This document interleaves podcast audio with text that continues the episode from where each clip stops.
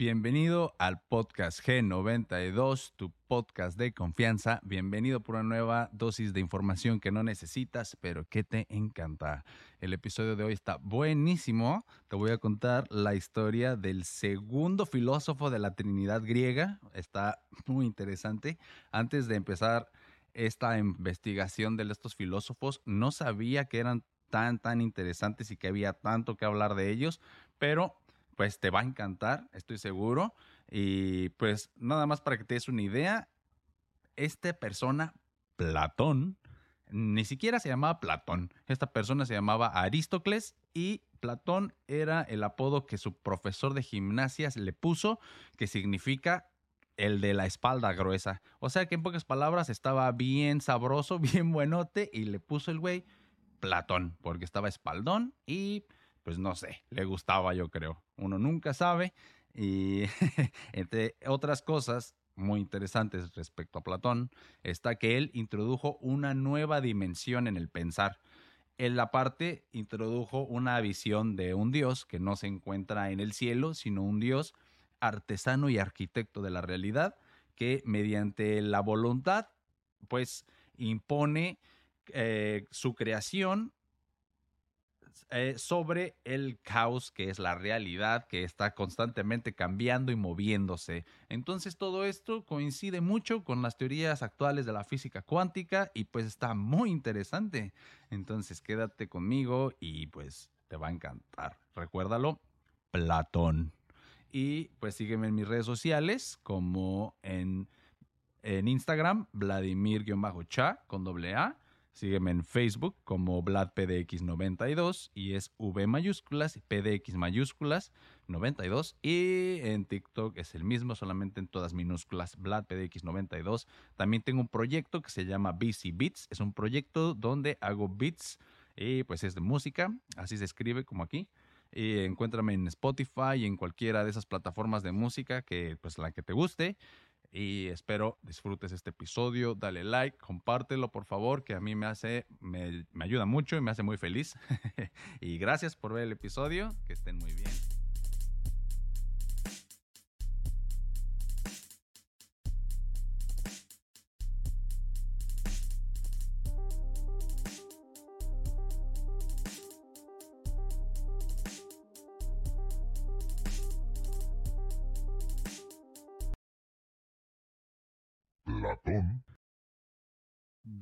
Y obra platónicas. Platón nació en Atenas sobre el 428 a 27 a.C., en el seno de una influyente familia aristocrática, y su origen noble le permitió tomar una muy buena educación llena de gramática, retórica, música y poesía, muy, muy integral, como podemos ver enfocada hacia una futura vida política que por aquel entonces estuvo marcada tanto por la guerra del Peloponeso y el declive de la democracia, ateniense. Hacia el año 407, el joven Platón empezó a frecuentar el círculo de Sócrates, convirtiéndose en uno de sus discípulos más cercanos hasta su condena de muerte en el 399. Tras aquel acontecimiento, que dejaría una profunda impronta en su vida, realizó una serie de viajes que le condujeron hacia diversos centros del saber de la época, desde Egipto hasta las colonias, griegas del sur de Italia. Allí se familiarizó con las doctrinas pitagóricas, a que además de visitar la corte del tirano Dionisio en la ciudad de Siracusa, pues se volvió un esclavo y bueno, no se volvió, ¿verdad? Lo convirtieron en esclavo y después, más adelante, pues eh, fue vendido como esclavo y terminó escapándose, volviendo a Atenas, donde formó algo que se llamaría la Academia, que funcionó ahí por muchísimos, muchísimos años, por siglos incluso, hasta que los cristianos la cerraron. Eso es solamente una de las cosas que pues el notorio Platón hizo. Y bueno, entonces, pues Ah, ah, siguiendo esta historia eh, de a grandes rasgos, cuando lo llevaron y se convirtió en esclavo y todo eso, este, se pudo liberar y regresó a Atenas hacia el 387 y ahí fundó la academia, como les digo, que fue una institución destinada a dar una educación filosófica completa a los futuros políticos. En poco tiempo, la Academia Platónica, entre cuyos primeros alumnos será Aristóteles, encontró su lugar en la vida educativa ateniense, ofreciendo un conjunto variado de disciplinas que iban de la dialéctica a las matemáticas, pasando por la música, astronomía y física. Más adelante, habiendo fracasado en varios viajes, más a Siracusa, el filósofo retornó a su ciudad natal en el 360, donde fallecería más o menos en el 348. Y bueno, Platón, entre todas las cosas, nos ha regalado una inmensa obra filosófica que se cree que dentro de sus contemporáneos es el único que la tiene intacta. Esto eh, mayormente se debe a que, pues, como él era el director de la academia, imagínense, es un señor este, que muy inteligente, muy respetado, y tenemos que tener en cuenta que él eh, nació en la élite de Grecia en esa época, que, se, que pues en Atenas, y aparte nació de una familia aristocrática, pues él tuvo estas bendiciones, por así decirlo, de haber nacido este, protegido, porque en, esa época no cualquiera podía estudiar y saber de este tipo de cosas que pues eran como prohibidas. Entonces, él tuvo la suerte y... Ay, ay, ay. A ver, espérenme tantito. Bueno, entre sus, entre sus compatriotas y que son de la misma época, se cree que las obras de Platón, a diferencia de las de los demás, salieron intactas, entre las cuales eh, pues son la mayoría en forma de diálogos, que se le conocen como los diálogos platónicos, y pues un diálogo es un género literario donde podemos ver cómo hay conversaciones entre dos o más participantes. Entonces, eh, alrededor de, de 36 diálogos se han logrado transmitir de manera íntegra, reproduciéndose en ellos el mismo esquema y estrategia literarios, también un mismo lenguaje dialéctico, donde el pensador ateniense no plantea tanto una sistematización ordenada de su pensamiento, cuanto una conversación filosófica abierta cuyo protagonista era siempre Sócrates.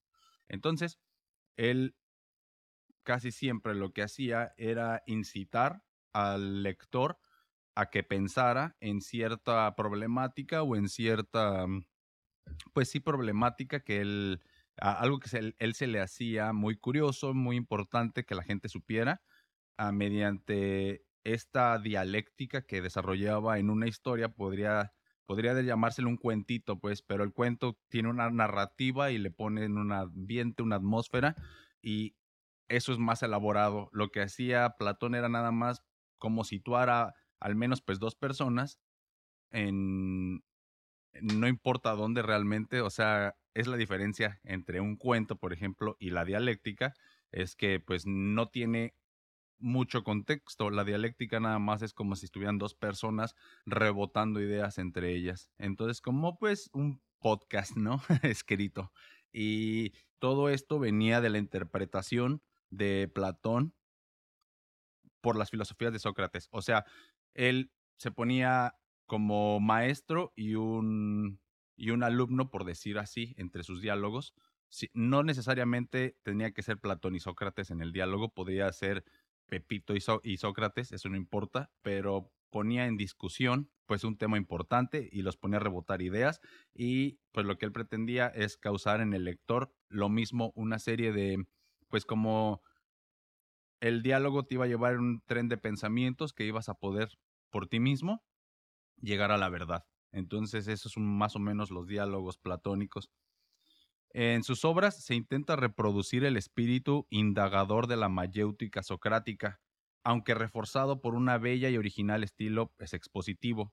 Así, adoptan la forma compositiva de prolongados debates filosóficos con diferentes interlocutores, en lo que los, en los que mediante el comentario indirecto, los excursos o el decisivo relato mitológico, el personaje Sócrates encarna una incesante búsqueda dialéctica por la verdad intercalada por sugerentes imágenes, parábolas, alegorías o metáforas.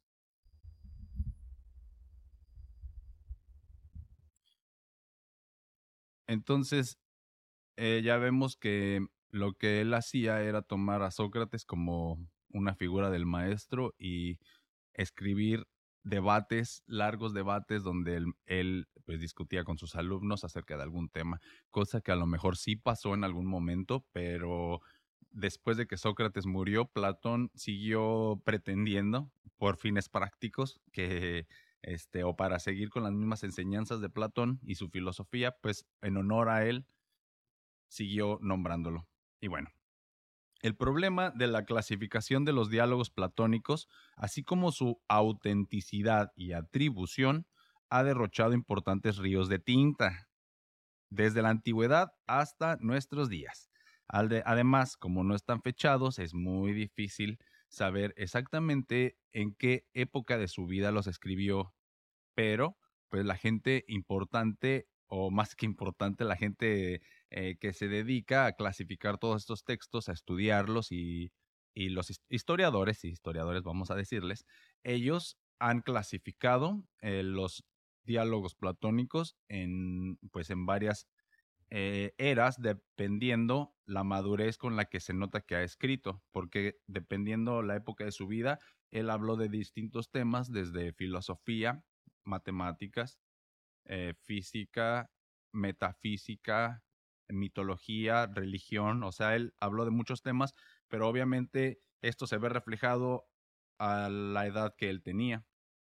Entonces, para, para fines prácticos lo han dividido en unas categorías para más o menos este, que los diálogos vayan del mismo tema en, una, en, en cada parte de la vida de, de Platón.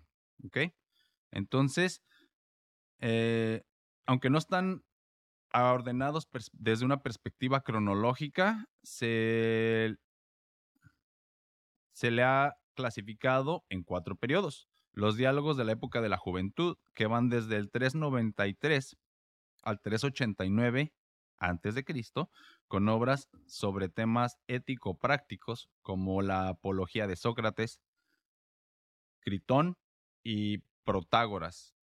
También Después están los diálogos de la transición, que van del 389 al 385, con obras como pues de lenguaje y cuestiones políticas. Se llaman algunas, por ejemplo, Jorgias, en otras Menón y Crátilo, y pues después, esos son los más famosos de esta época.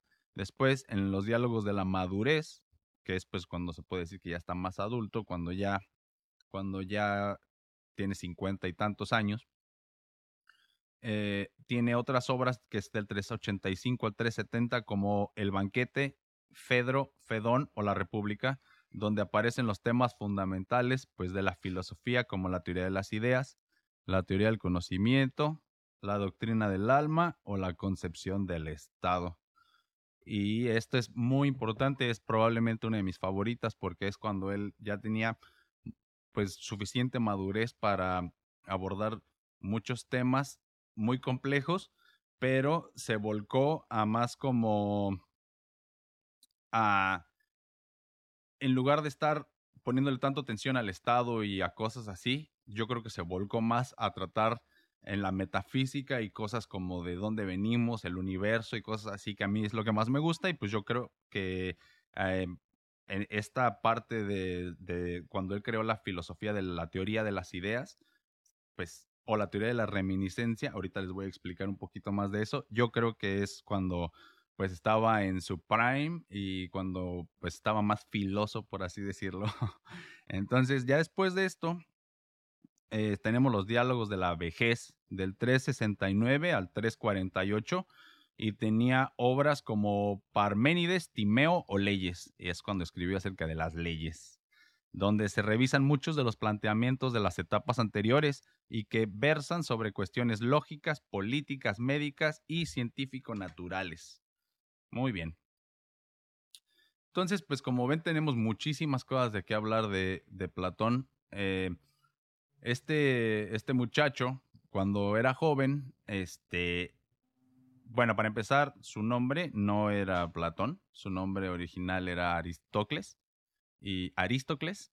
Es un poco difícil de pronunciar esos nombres griegos, pero es Aristócles. Y entonces, pues creo que era muy bien parecido, o al menos tenía pues como un cuerpo fit, así deportivo. y cuando iba a la academia, su profe de educación física le decía que tenía una espaldota, ¿no? Entonces le dijo que era, pues le decían el espaldón, el espaldón. Pero en griego, espaldón se dice Platón.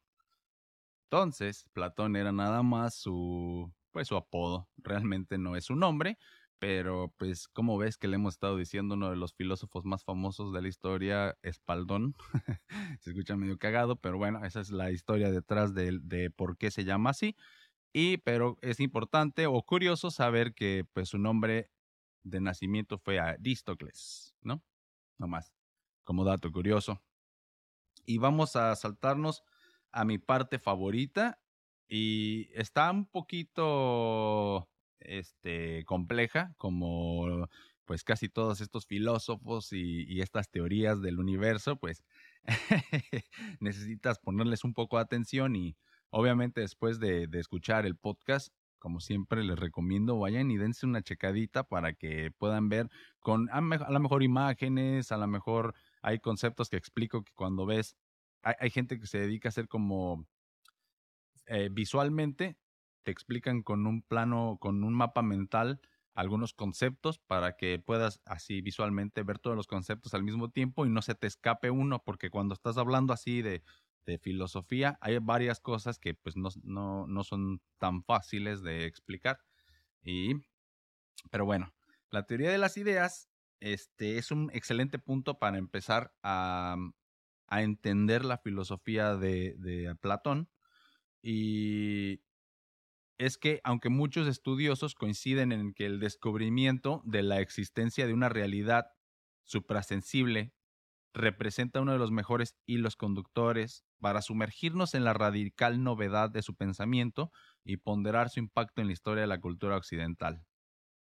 Para expresar dicha novedad, Platón recurrió en su diálogo Fedón a una imagen simbólica que definió en términos de segunda navegación, como posterior a la primera navegación emprendida por los filósofos presocráticos. Pues así como la navegación inicial de la filosofía presocrática quiso explicar la naturaleza, apelando a principios originarios de tipo material vinculados a lo sensible, la segunda navegación platónica dejaba atrás la física para trazar otra senda, que implicaba el paso de la esfera del conocimiento sensible a la ardua conquista del conocimiento suprasensible. Entonces, la primera ola o la primera navegación fue la gente que trató de darle una explicación a la realidad eh, basada en la materia. O sea, todo lo que existe es lo que puedes tocar, todo lo que puedes sentir mediante los cinco sentidos es el mundo sensible es el mundo de lo natural y es como trataban de explicar la realidad. Decían que hay una realidad máxima que me les voy a leer para que vean. Para ilustrar este nuevo camino, Platón se sirve del siguiente ejemplo. Pongamos que queremos responder a la pregunta de por qué es bella una cosa. Si quisieran explicar ese por qué, los filósofos presocráticos recurrirían a elementos físicos del objeto observado. La figura, el color y otras eh, características físicas que puedes apreciar pues a simple vista. Sin embargo, el filósofo ateniense señala que, en tal caso, no estaríamos determinando la causa que hace una multitud de objetos sensibles eh, que, se nos, haga, que nos, ah, se nos hagan o que aparezcan como bellos. Consideradas en su conjunto, todos estos objetos empíricos cuya belleza, constatamos, parecen participar de algo que va más allá de la figura, el color y etc. de cada caso individual, y de ahí que parezca plausible defender la existencia de una causa superior que dé razón a esa inteligibilidad de esa captación no sensible ni visible de lo bello en sí. Básicamente, antes de Platón decían que eh, cosas como una flor, describiendo una flor, si le hubieran dicho a un presocrático, ¿por qué te gusta? Hubiera, la persona hubiera contestado que por todas estas diferentes eh, cosas como el color, la forma, cosas que se ven muy a simple vista, muy exteriores, pero Platón viene y dice, si si esa fuera la realidad, si, si, si a ti te gusta la rosa porque se ve de este color y porque tú crees que esta forma está bonita, entonces, ¿por qué hay tantas personas que no están de acuerdo contigo? O sea, la verdad de las cosas está por arriba de una opinión. Entonces, si, si seguimos esa lógica, tiene que haber una razón atrás, una razón superior a solamente el color o la forma, una razón atrás por la que al humano le gustan, en este caso, pues las flores o le llaman la atención. En este caso, les voy, me voy a saltar un poquito, pero pues ya sabemos que la belleza como tal viene de, bueno, la podemos dividir. La, la que es interpretada, que depende de quién seas, te pueden gustar cosas muy distintas.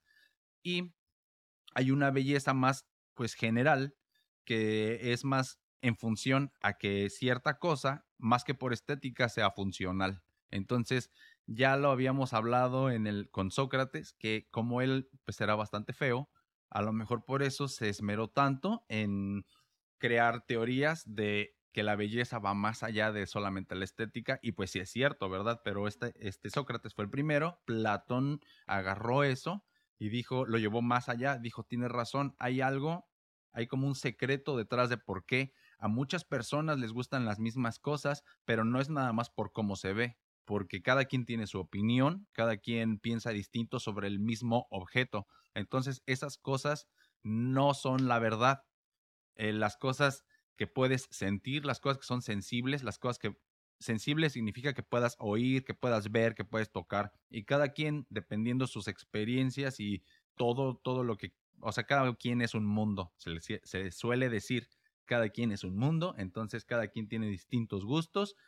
Entonces no puede ser eso, tiene que haber una razón mayor por la que algunas cosas nos gustan, a muchas personas nos llaman la atención, o, o qué es la belleza, por qué creemos que una persona que es bella o por qué creemos que un algo es bello.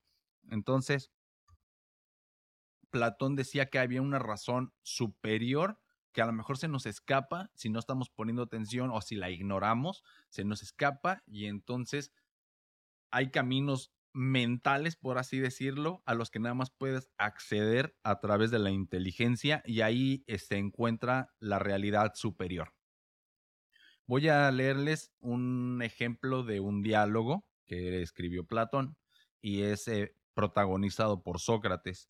Entonces Sócrates dice, pues bien, a estas muchas cosas bellas, iguales, etc., las puedes tocar, ver o percibir por los otros sentidos, mientras que las que se comportan idénticamente no podrás aprehenderlas por ningún otro medio que por el uso racional de la mente, dado que éstas son invisibles y no perceptibles a la vista. Su alumno ves contesta, dices la verdad. Sócrates. ¿Quieres entonces que admitamos dos clases de cosas? Unas perceptibles a la vista, las otras invisibles? Cebes contesta. Admitámoslas. Sócrates. Y que las invisibles siempre se comportan idénticamente, en tanto que las perceptibles a la vista jamás se comportan idénticamente. Cebes. Admitamos también eso. Eso se encuentra en el libro del Fedón. Lo que acabamos de, lo que acabo de leer, pues es cómo Platón trataba de explicar mediante diálogos entre el maestro y el alumno una cuestión de, en este caso, dice que las cosas que puedes sentir, o sea, las cosas que puedes ver, oír, tocar, etcétera, siempre están cambiantes cada quien tiene una opinión distinta. En cambio, las cosas de la mente, como los conceptos y las ideas, las cosas que solamente puedes acceder mediante la lógica o el intelecto, esas permanecen estáticas, permanecen eh, inmutables, entonces esa puede que sea más la verdad, según Platón, la realidad, perdón. Entonces, estas causas de naturaleza no física de las que habla Sócrates con ocasión a lo bello, estas realidades inteligibles que trascienden la apariencia cambiante de las cosas fueron designadas por Platón con el término idea. que viene de la palabra eidos en el griego antiguo. Esta palabra griega, idea, significa forma o paradigma y es una suerte de modelo arquetípico único e inmutable de una determinada clase de objetos del mundo tales como las ideas de justicia o de belleza, pero también puede ser como la idea de un círculo o de la silla. Sin embargo, las ideas no son simples pensamientos, ni tampoco meros objetos mentales. Antes bien, son entidades puramente inteligibles, captables exclusivamente mediante la inteligencia y sin la intervención de los sentidos. O sea, puedes comprobar esto eh, se escucha muy feo, pero hay gente que, por ejemplo, no tiene extremidades, que está casi en estado, ve o sí, vamos a ponerle, está en coma o en estado vegetal. Estas personas no están activamente usando sus, sus sentidos, o sea, no están viendo porque están en coma o en estado vegetal, no están, bueno, a lo mejor pueden estar oyendo, pero no están activamente como, como tú o yo tratando de, de buscar, ver, encontrar, oír, no están conscientes, por así decirlo. Pero de todos modos, sí hay ideas en su cerebro, o sea, su cerebro puede ser que esté activo, que esté soñando, lo que sea, y el mundo de los sueños exactamente es un muy buen ejemplo. Son ideas que no necesitas los sentidos, están dentro de ti. O sea, es el mundo de las ideas. Cuando te dicen una silla, sin importar cómo, qué modelo de silla sea de qué está hecho, cuando te digo silla, viene una idea de, de lo que tú tienes preconcebido como silla. Entonces, si yo te dijera una casa, tú ya también tienes una casa. Y si yo te digo un árbol, ya sabes lo que es un árbol. Es, es una idea, es un mente, es un ente, perdón, es un ente, es un, pues casi como un ser, un ser que está hecho de, de una materia que es como de ideas, si me entiendes. O sea, es por eso que es un poco complejo y esta gente se tomaba muchísimo tiempo tratando de explicar, porque también hasta ahorita eh, es otra de las preguntas de qué están hechos los sueños, de qué están hechos los pensamientos, los pensamientos. Ahora, de acuerdo a lo que los científicos eh, creen, pues dicen que son frecuencias y las frecuencias viajan de un lugar a otro. Y todo esto no hace nada más que demostrar que estas teorías como la de Platón, y hay muchas, muchas personas que tienen sus propias teorías muy acertadas, pero pues lo que hace es que las comprueban de cierta manera. Y ahorita vamos a seguir hablando para que entiendan por qué. Entonces, la llamada de teoría de, de las ideas es uno de los pilares sobre los que se asentará todo el pensamiento platónico, desde la física hasta la ética pasando por la política y la teoría del conocimiento. Nos encontramos ante la primera respuesta integral a la pregunta por la naturaleza de la realidad y el conocimiento basado en un marcado dualismo ontológico y epistemológico. Y esto es admitiendo diferentes niveles de realidad y de conocimiento. Bueno, para que entender un poquito también de, de, dónde viene todo este conocimiento y todas estas ideas, también debemos de entender que entre estos viajes que tuvo Platón fue a Sicilia, en Italia, que era una región donde el pitagorismo, que es una clase de, bueno, no es una clase, es un conocimiento que fue empezado por pues, Pitágoras, el matemático, y él creía que todo se basa, que todos son números. O sea, él desde antes de Platón ya estaba teniendo ciertas teorías de la realidad y pues vamos a ver que en, Platón, aunque fue principalmente influenciado por Sócrates, también tiene mucha influencia de Pitágoras en un sentido matemático, en un sentido como religioso, porque los pitagóricos, como árquitas, también parecen haber sido muy significativos en su vida. También Aristóteles afirmó que la filosofía de Platón surgió de cerca de las enseñanzas de los pitagóricos y que Cicerón repite esta afirmación porque Pitágoras sostuvo que todas las cosas son números y el cosmos proviene de principios numéricos. También introdujo el concepto de forma como algo distinto de la materia y que el mundo físico es una imitación de un mundo matemático eterno.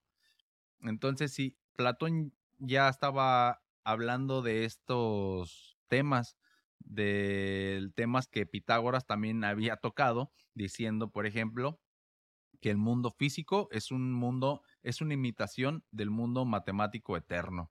O sea, el Pitágoras explica mediante matemáticas que todo solamente es una copia de una realidad mm, superior que no tenemos acceso directo más que a través de nuestros sentidos, pero los sentidos nos engañan porque no podemos ver números, ¿verdad? O sea, es como la Matrix, como que Pitágoras veía todo como, en la Matrix, ¿no? Y Platón, más que matemáticamente, lo veía más, eh, me gustaría decir, más espiritualmente, por así decirlo, porque decía que había un mundo superior, no necesariamente matemático hecho de unos y ceros, aunque sí puede ser una interpretación de la realidad, pero que había un mundo hecho de ideas que era el original y que la materia solamente está tratando de copiar a las ideas. Y porque también tiene una teoría que se llama de la reminiscencia. Y esta es una teoría del conocimiento, la cual conocer es recordar. Entonces, aunque tiene más antecedentes, la teoría se, se asocia principalmente a Platón. Para este, adquirir conocimiento consiste en recordar lo que el alma sabía cuando habitaba en el mundo inteligible de las ideas, antes de caer al mundo sensible y quedar encerrado en el cuerpo. Esto es muy importante. Él cree que el alma, el alma vive en el mundo de las ideas y que el cuerpo es una suerte de cárcel del alma y nos hace contemplar el mundo de las ideas desde algo muy limitado que son nuestros sentidos. Entonces, es como una dualidad eterna donde el alma siempre está tratando de acceder a la verdad, pero siempre es sesgada por el vehículo que es el cuerpo y que no tiene acceso porque no obtiene la capacidad de entender el otro mundo, que es el real. Entonces, la teoría de la reminiscencia está ligada a, las a, las a la diferencia platónica entre el cuerpo y el alma. El recuerdo se logra principalmente mediante el diálogo filosófico. Probablemente Platón no defendía este punto de vista respecto a la adquisición de conocimientos particulares, sino de los dotados de universalidad y necesidad, tales como las matemáticas, que no pueden explicarse a partir de la experiencia empírica o perceptiva. La virtud y la sabiduría viene de una vida pasada y el alma conserva esta información y esas enseñanzas aprendidas y las trae a la vida actual de la persona. Entonces él ya hablaba de algo como no necesariamente reencarnación, pero de una sabiduría, un conocimiento que viene en el alma y que es, es transferida al cuerpo. Entonces, cuando tú aprendes algo, realmente te estás acordando porque esa información ya venía en tu mente. Este es, para mí es algo, por ejemplo, en contraposición contra la filosofía oriental. La filosofía oriental funciona más como ruedas muy rápidas, como te mueres muchas veces, renaces infinitas veces y cada vez vas obteniendo un poquito más de información hasta que limpias tu karma y te iluminas y ya puedes romper el círculo del samsara y te sales. Eso es más o menos muy occidental. Pero esta teoría europea de Platón, al menos, es más como eterna, un poquito empezando como la atemporalidad, como que la única vida, no, no dice, o sea, esta, esta es mi interpretación, ¿ok? Él en lugar de enfocarse en vidas pasadas y en vidas que vienen, se estaba tratando de entender en esta vida de dónde viene la información. Entonces, recuerdan un poquito cuando ahorita ya con la información que tenemos, podemos decir que el tiempo no existe, ¿no? Que el presente, el pasado y el futuro están sucediendo al mismo tiempo. Más o menos empezó, ese tipo de ideas empezaron con Platón o con gente, pues, de, con este hilo de pensamientos donde veían una realidad, que en este caso es el de las ideas, donde no pasa el tiempo. Entonces, hablaba también, por ejemplo, de, de, un, de un Dios. Ahorita les voy a decir. Está muy interesante. Cuando vean los fundamentos van a ver. La teoría de la reminiscencia aborda el doble problema de la adquisición del conocimiento y la justificación.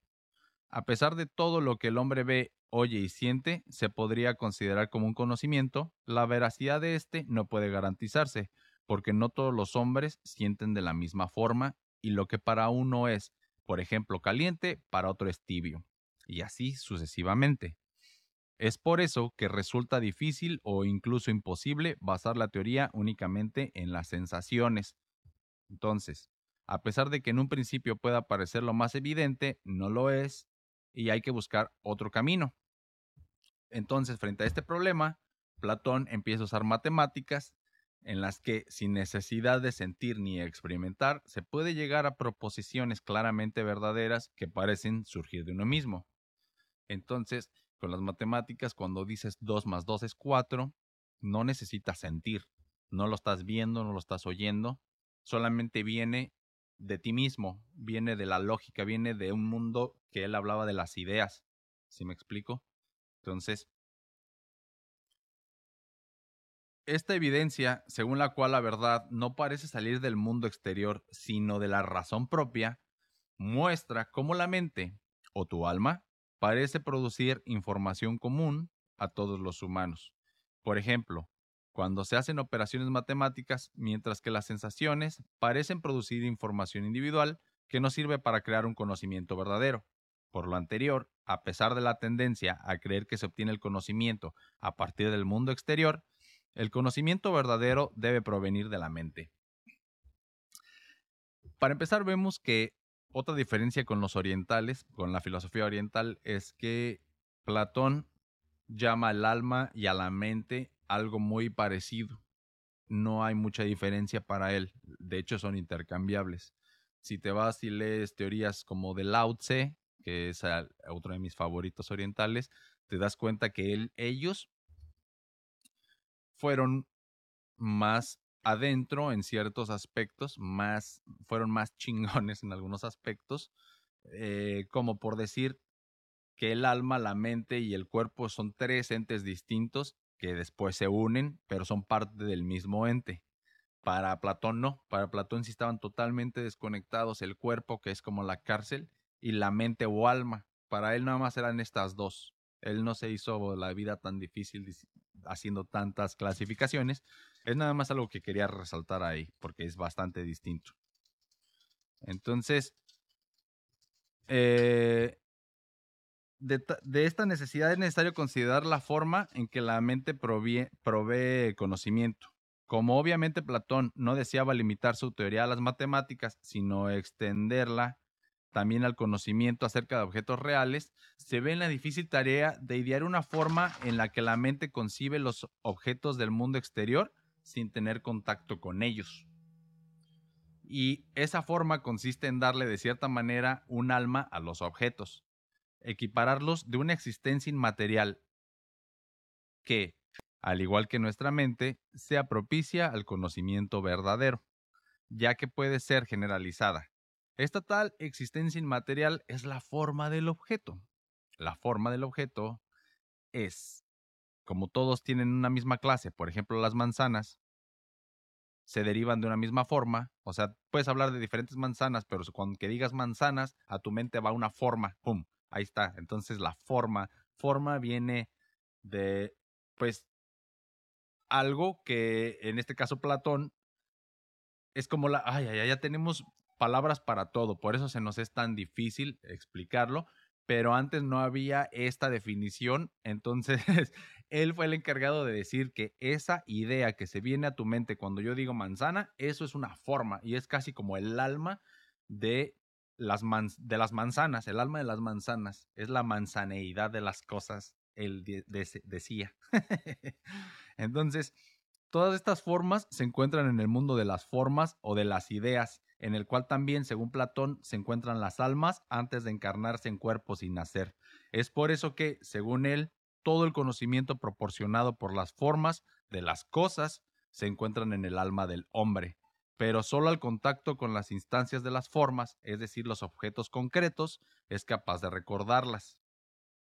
Entonces, todas estas ideas están flotando ahí en el mundo de las ideas, pero en un momento, cuando algo sucede, son engendradas al mundo real y se convierten en cosas. Lo mismo pasa con objetos que con humanos, en este caso, o animales. Entonces, tal vez sea en su diálogo de la vejez de Timeo, donde mejor se e, ejemplifique la aspiración platónica de explicar la estructura interna del universo y así como su funcionamiento y su génesis en cuanto cosmos racional y perfecto, a partir de esta concepción dualista de la realidad.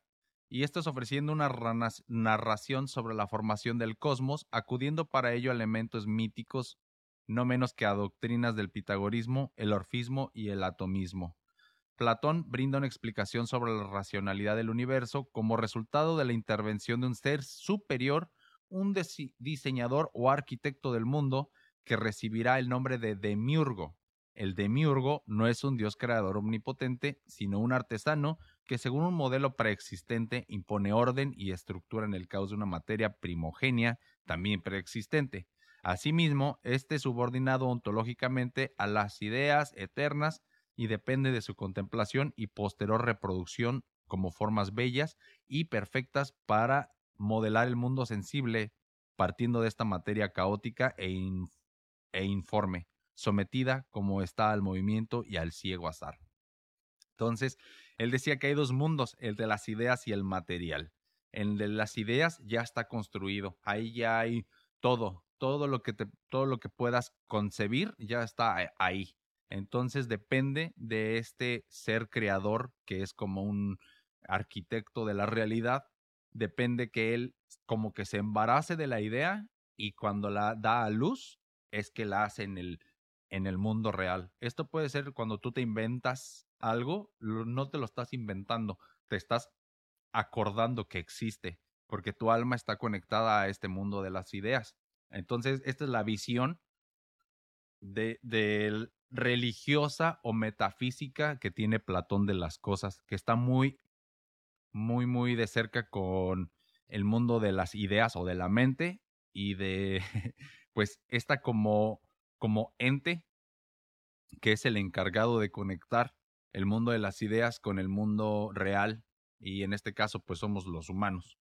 Entonces todo el conocimiento que adquieres realmente es que te estás acordando del mundo pues de las ideas. Es así como puedes inventarte pues una silla, como les dije antes, porque ya conoces lo que es una silla, porque ya está ahí en el mundo de las ideas.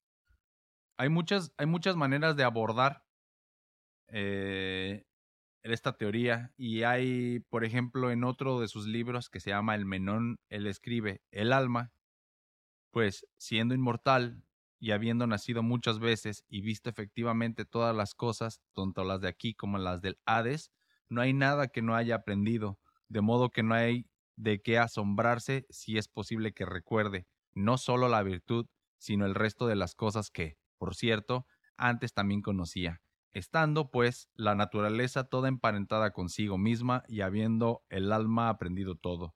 Nada impide que quien recuerde una sola cosa, eso que los hombres llaman aprender, encuentre el mismo todas las demás, si e, es valeroso e infatigable en la búsqueda, pues, en efecto, el buscar y el aprender no son otra cosa, en suma, que una reminiscencia. Y es así por eso que se llama la teoría de la reminiscencia. Y pues eso tiene mucho que ver con lo que se dice ahora de la física cuántica y eso, donde toda la información está ahí flotando y entonces tu alma o tu conciencia, en este ya ahora le llamamos conciencia, pues puede acceder a ese mundo y pues eso es uno de los avances más importantes que hizo Platón. Antes de él, la gente creía nada más en lo que podía ver, oír, todo se basaba en el mundo material. Pero ahora, después de Platón, él introdujo una nueva dimensión, la dimensión de la mente. Y pues con eso nos vamos a quedar por ahorita. Y espero que les haya gustado el episodio. Recuerden seguirme en mis redes sociales como en Facebook, VladPDX92 con mayúsculas. Bueno, Vlad es V mayúscula, PDX mayúsculas 92. Y TikTok es el mismo, solamente con puras minúsculas, VladPDX92. Eh, síganme en Instagram como Vladimir-cha con doble A. Y pues gracias. Ah, sigan también mi otro proyecto, por favor, aquí, BC Beats. En ese pues hago beats. y me pueden escuchar en Spotify, en cualquier plataforma. Ahí denme, síganme, por favor, denme like y les va a gustar. Gracias por ver el episodio y nos vemos la siguiente semana. Eso es todo por el episodio de hoy. Si te gustó, dale like y compártelo. Recuerda suscribirte a mi canal y sígueme en todas mis plataformas. Sígueme en Facebook como Vladimir Chávez. Entra en esa página y después ve a la sección de videos y entra al playlist G92 para disfrutar tu video podcast por Facebook. Búscame en cualquiera de las plataformas que utilices para escuchar podcast como Gen92.